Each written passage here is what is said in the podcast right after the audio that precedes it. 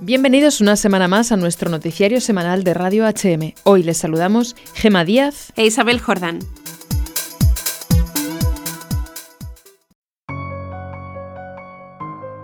El 1 de marzo, HM Televisión estrenó el primero de una trilogía de clips dedicados al corazón de Jesús, titulado Venga tu reino que exponía brevemente en qué consistió el acto de consagración de la nación española al corazón de Jesús, realizada de manera oficial por el rey Alfonso XIII el 30 de mayo de 1919 en el Cerro de los Ángeles, centro geográfico de la península. En esta ocasión, ahora en abril, a través del segundo clip Reinaré en España, la gran promesa. HM Televisión te ofrece la oportunidad de conocer el amor de predilección que el corazón de Jesús tiene por la nación española. El padre Bernardo de Hoyos fue el escogido por el Señor para llevar a cabo la misión de extender la devoción al corazón de Jesús en la nación española y dar a conocer la gran promesa que Jesús le hizo el 14 de mayo de 1733.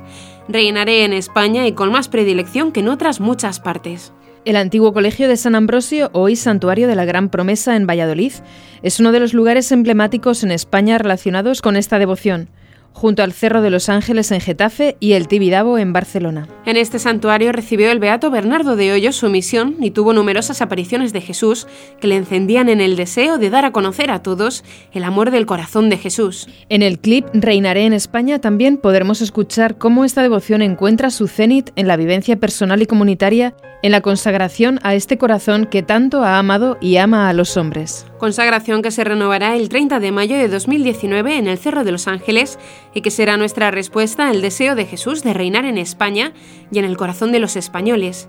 Significa ofrecerse para consolar y reparar con nuestro amor la indiferencia y frialdad de tantos corazones, especialmente hacia su presencia real en la Eucaristía, el regalo más grande del corazón de Cristo.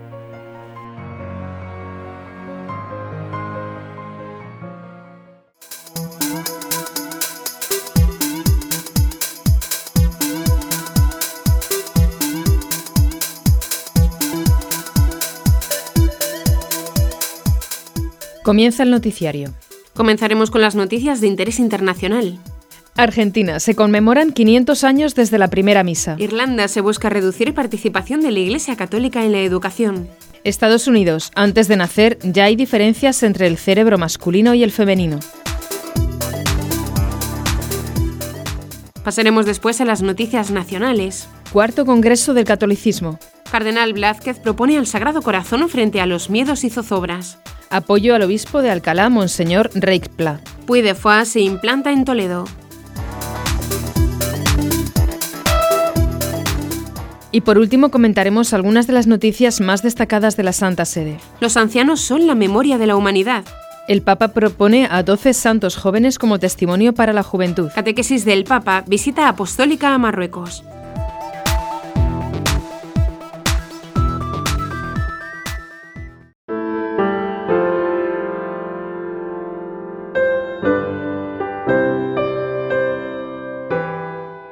Comenzamos con las noticias internacionales. Para conmemorar los 500 años de la primera misa en Argentina, la diócesis de Río Gallegos inició el 1 de abril un año eucarístico diocesano que lleva por lema Se acercó y sigue caminando con nosotros. El 1 de abril de 1520, fecha en que se celebraba el Domingo de Ramos, el sacerdote español, padre Pedro de Valderrama, celebró la primera misa por orden de Hernando de Magallanes, navegante portugués que realizó la primera expedición europea desde el Océano Atlántico hacia el Océano Pacífico, descubriendo así lo que hoy se conoce como el Estrecho de Magallanes. El lugar escogido para la Eucaristía fue la Bahía de San Julián, provincia de Santa Cruz, sur del país, el mismo lugar que 500 años después reunió a autoridades, sacerdotes, religiosos y fieles para participar del acto protocolar y la misa de apertura del año eucarístico diocesano. La misa fue presidida por el obispo de Río Gallegos, Monseñor Jorge García Cuerva, y concelebrada por el párroco del Sagrado Corazón, Padre Daniel Mosqueda, Así como aquellos hombres soñadores llegaron a estas tierras con la tristeza por un lado y la desesperanza porque todavía no encontraban el estrecho o el camino entre los dos océanos, pudieron recuperar fuerzas y seguir adelante porque tenían hambre de Dios, hambre de paz, hambre de tranquilidad, hambre de esperanza, expresó Monseñor García. Recuperando esos sueños, hicieron historia, dieron la vuelta al mundo. Hoy también estamos convocados nosotros a tener hambre de Dios y ser capaces de soñar en grande y de hacer historia por una Argentina mejor para todos, agregó.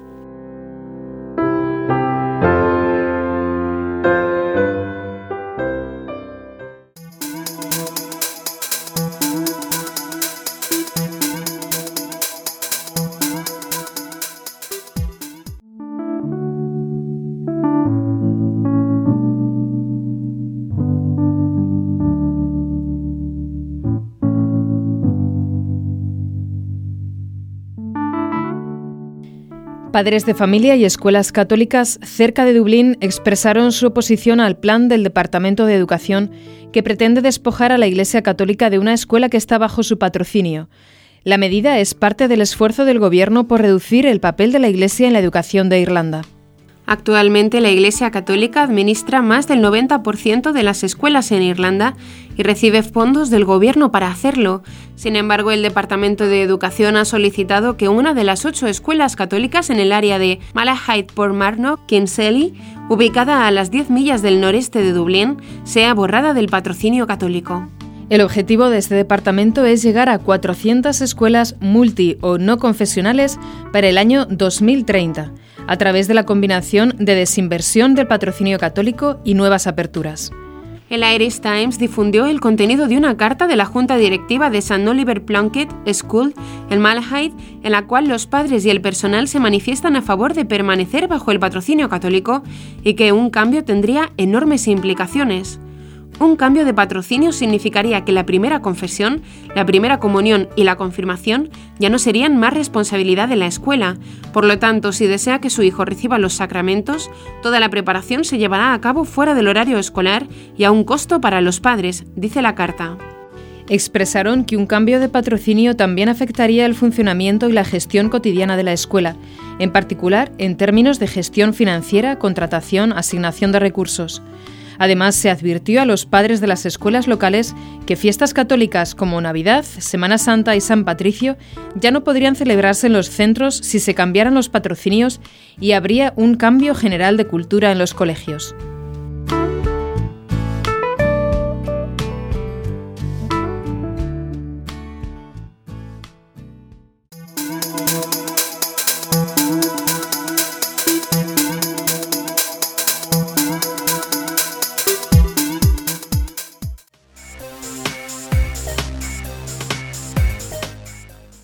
Un nuevo estudio científico encontró diferencias significativas en las formas en las que los cerebros masculinos y femeninos funcionan en el vientre materno durante el embarazo. El documento titulado Diferencias sexuales en la conectividad funcional durante el desarrollo cerebral fetal fue publicado en abril de 2019 en Elsevier, el mayor editorial de libros de medicina y literatura científica del mundo. Los investigadores realizaron exploraciones con tecnología avanzada de imagen por resonancia magnética en 118 fetos humanos dentro del útero. Se estudió la conectividad funcional o las conexiones neurológicas entre las diferentes áreas del cerebro, tanto para hombres como para mujeres, y encontraron conexiones entre partes de los cerebros femeninos que casi eran inexistentes en los masculinos. El presente estudio demuestra por primera vez que el desarrollo de la conectividad funcional del cerebro fetal varía con el sexo. Escribieron los investigadores y concluyeron que las redes cerebrales fetales que observaron probablemente constituyen los bloques de construcción para el desarrollo cerebral durante el resto de la vida del bebé.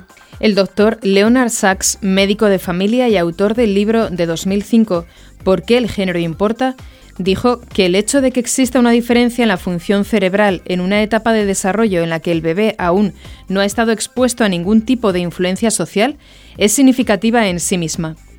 Creo que la importancia de esta investigación es que muestra que el cerebro de una niña en el vientre de su madre es significativamente diferente al cerebro de un niño en el útero en la misma etapa antes del nacimiento, dijo Sachs. En algunas partes del cerebro las diferencias entre hombres y mujeres eran realmente sorprendentes. El cerebro humano tiene su género antes de nacimiento. Eso puede ser políticamente incorrecto, pero es una realidad empírica, escribió Sachs en un artículo publicado el 27 de marzo. Sachs sostuvo que los datos son significativos y muestran una diferencia concreta en la función cerebral entre hombres y mujeres. Esta afirmación de que el género no tiene sentido o que es simplemente como un aprendizaje social no es una afirmación verdadera, es una declaración falsa, concluyó.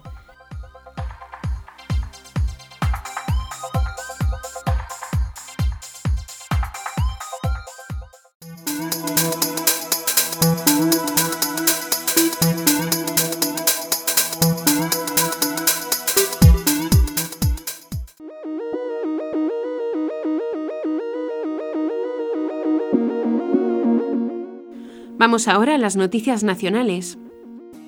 Del 8 al 11 de abril de 2019 tendrá lugar en la Facultad de Filosofía de la Universidad Complutense de Madrid la cuarta edición del Congreso de Catolicismo.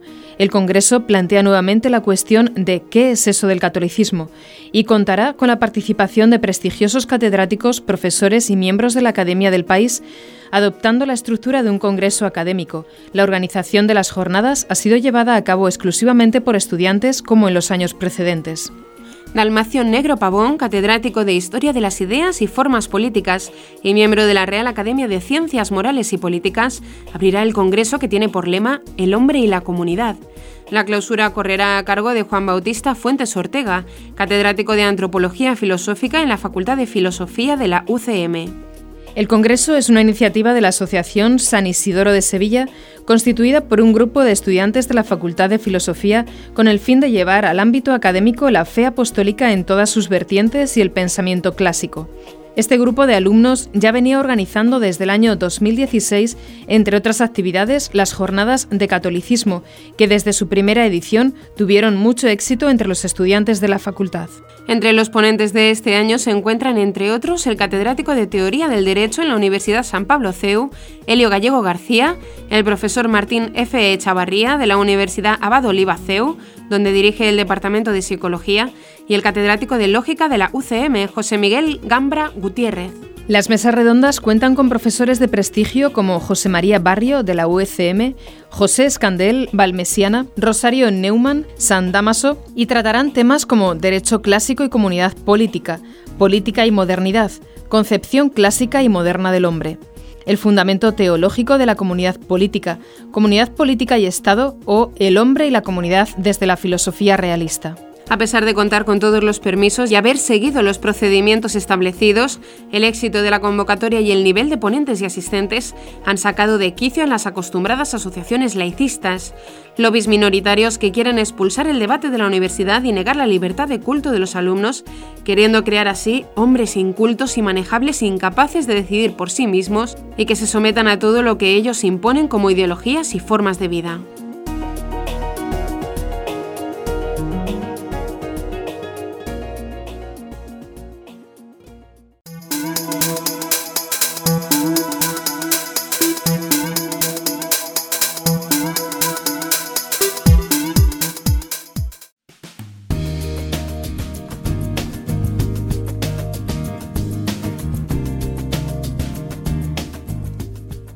Aprovechando que se desarrolla durante estos días la asamblea plenaria de la Conferencia Episcopal, todos los obispos españoles se han trasladado este miércoles al Cerro de los Ángeles para celebrar allí juntos la Eucaristía en el marco del año jubilar por el centenario de la consagración de España al Sagrado Corazón.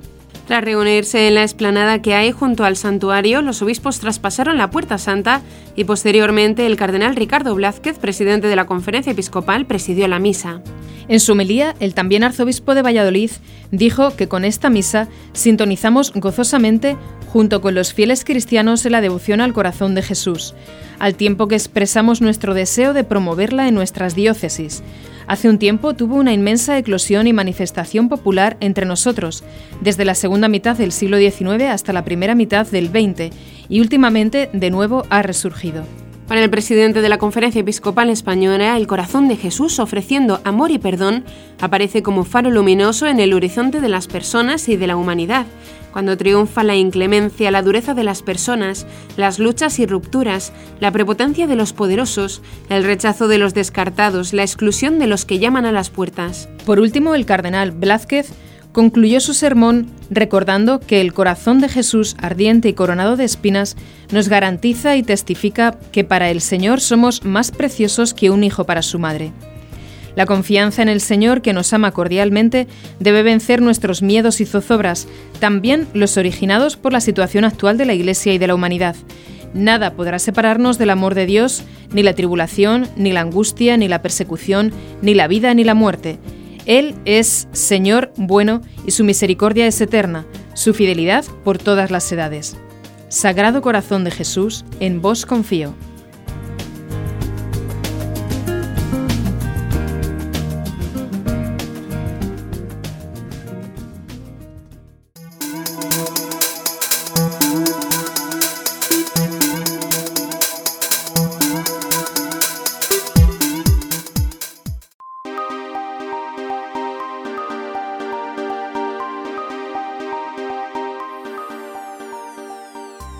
Multitud de personas se levantan y se mueven en dirección a defender la persona del tan acusado últimamente obispo de Alcalá de Henares, Monseñor Reipla. La última polémica levantada contra él ocurrió esta semana cuando miembros de LGTBI y seguidores de su ideología alrededor de unos 50, según informes, se confabularon contra el obispo manifestándose en la Catedral de Alcalá por haber cometido el tremendo error de querer ayudar a personas que quieren salir de su tendencia homosexual y que por lo mismo acuden ellos mismos, libres y por su propia voluntad, en busca de una ayuda a su problema.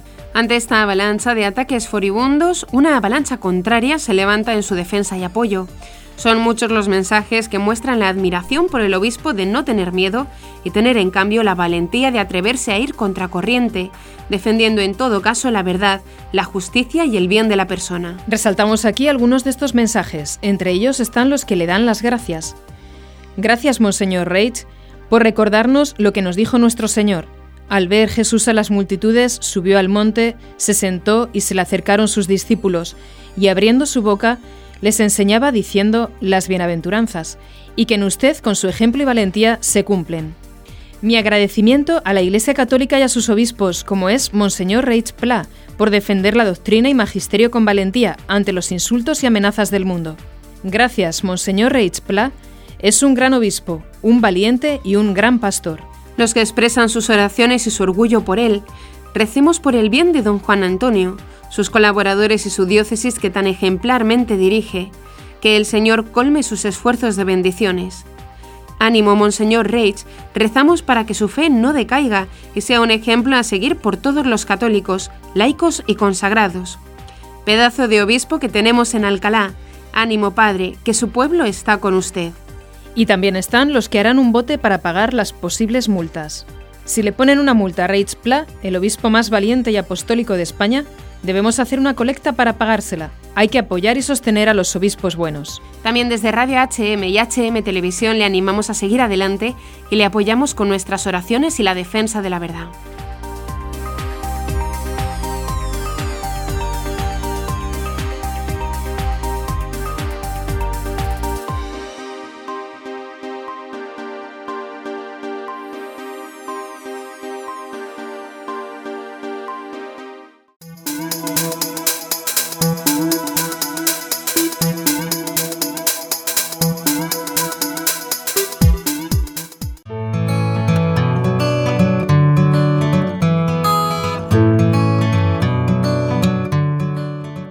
Desde hace 40 años, Puy de Fou viene desarrollando un modelo artístico único en el que da vida al esplendor de las civilizaciones, poniendo en escenas grandes espectáculos históricos en el corazón de un maravilloso entorno natural. Con 2,3 millones de visitantes al año, Puy de Fou tiene un inmenso éxito en Francia.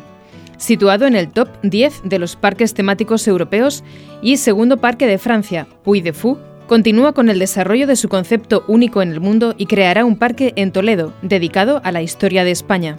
Desde 2012 la excelencia de la firma artística ha sido recompensada en seis ocasiones en el mundo y dos veces elegido mejor parque del mundo. Después de haber estudiado numerosos lugares para su implantación en Europa, Puy de Fou ha elegido la comunidad autónoma de Castilla-La Mancha y concretamente Toledo por cuatro motivos. Su legitimidad histórica, su situación geográfica, a tan solo 55 minutos de Madrid, su potencial turístico y su cálida acogida.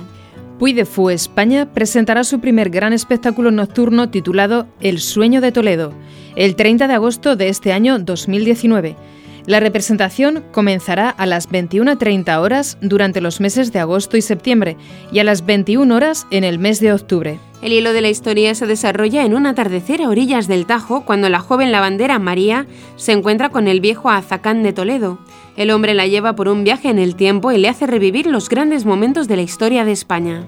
Un espectáculo nocturno en el que la historia cobra vida. Cruza las murallas de la ciudad y atraviesa las profundidades del río del reinado de Recaredo a las Navas de Tolosa, del descubrimiento de América a la llegada del ferrocarril. Este fresco gigante transporta a los espectadores a través de 1500 años de historia representada por 185 actores y con unos espectaculares efectos especiales. El espectáculo, que cuenta con precios especiales para familias numerosas, tendrá una duración de 70 minutos.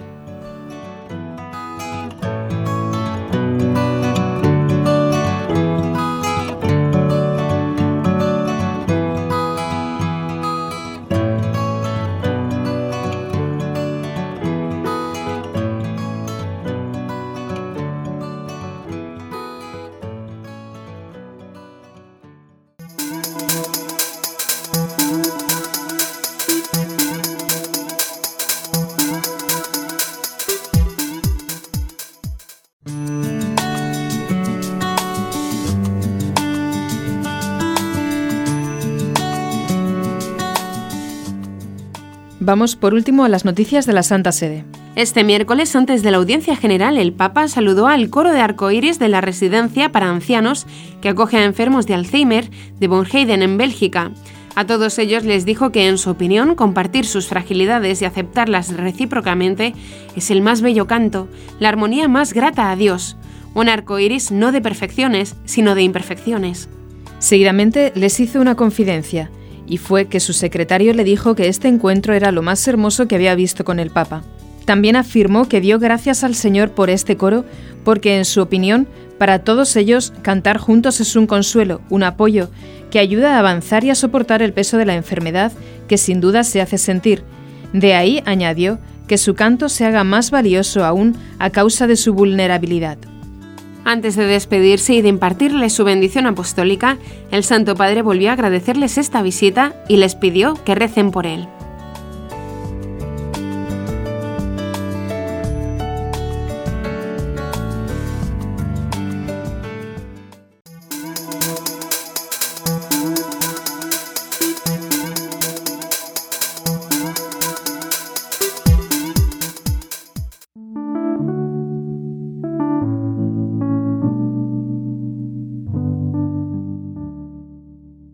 La juventud es la protagonista de la exhortación apostólica postsinodal Christus Vivit, que ha firmado el Papa Francisco y que sirve como colofón final al Sínodo de los Jóvenes que se celebró el pasado año en el Vaticano. Para animar a los católicos más jóvenes en la misión que tienen por delante, tanto en la Iglesia como en el mundo en el que les ha tocado vivir, Francisco presenta en su escrito el ejemplo de varios santos jóvenes que ofrecieron su vida cada uno de una manera diferente a favor del prójimo. El corazón de la Iglesia también está lleno de jóvenes santos que entregaron su vida por Cristo, muchos de ellos hasta el martirio.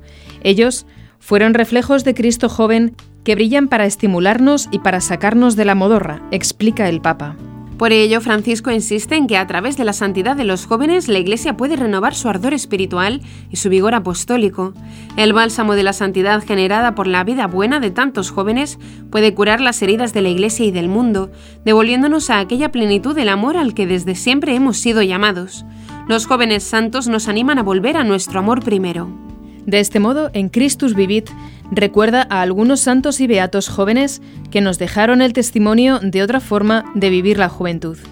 Estos son los ejemplos que propone el Papa. San Sebastián, que murió mártir a los 34 años. San Francisco de Asís, que no vivió más de 44 años. Santa Juana de Arco, joven campesina francesa que vivió solo 19 años. Beato Andrés Puyen, este joven fue el primer mártir de la Iglesia en Vietnam, bautizado en 1641, y fue asesinado por su fe en 1644. Santa Catalina Tecahuita, joven hija de un jefe Mohawk. Fue la primera santa piel roja nativa de lo que hoy es Estados Unidos y vivió 24 años. Santo Domingo Sabio, Murió tres semanas antes de cumplir los 15 años, convirtiéndose en uno de los santos no mártires más jóvenes de la Iglesia. Santa Teresita del Niño Jesús. Teresa de Lisieux vivió únicamente 24 años. Beato Ceferino Namuncurá, hijo de un destacado cacique mapuche, murió en Roma en 1905 antes de cumplir los 20 años. Beato Isidoro Bacanja, joven laico del Congo, iniciado en la fe cristiana en su adolescencia, murió en 1909 perdonando a sus verdugos. Beato Pier Giorgio Frassati, joven turinés que murió en 1925 con solo 24 años. Beato Marcel Cayo, laico francés que murió a los 23 años en el campo nazi de Mauthausen en 1945. Y la beata Chiara Badano, joven italiana que murió en 1990 a los 18 años tras una dura enfermedad.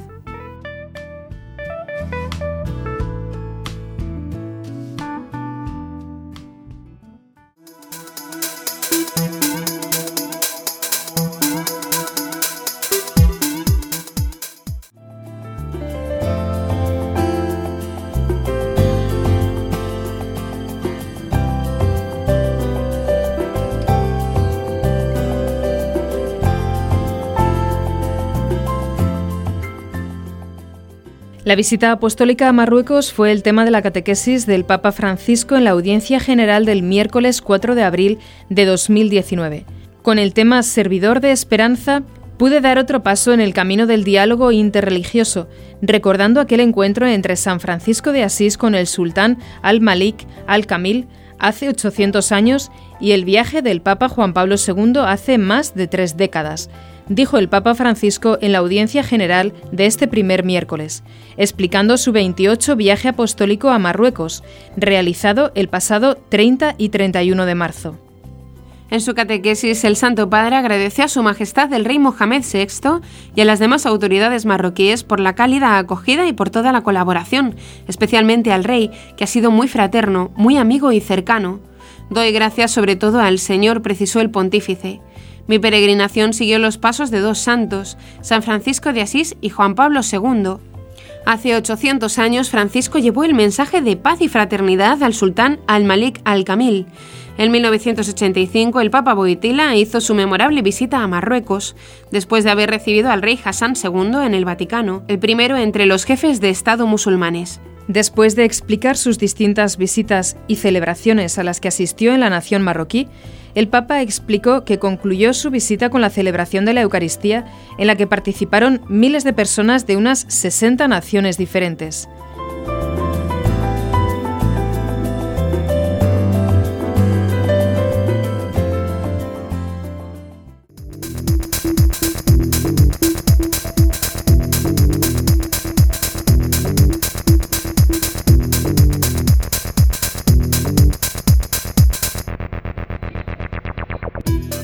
Y hasta aquí nuestro informativo semanal. Esperamos que haya sido de su agrado.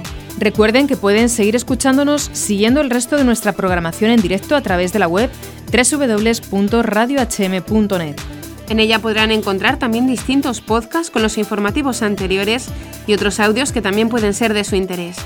Seguiremos estos días informando de las noticias de la Iglesia y del mundo a través de nuestros breves espacios informativos que les ofrecemos todos los días cada media hora aquí en Radio HM 88.7 FM y HM Televisión. Ayer, hoy, siempre la verdad. Gracias por habernos acompañado. Les han informado Isabel Jordán y Gema Díaz. Hasta la próxima semana.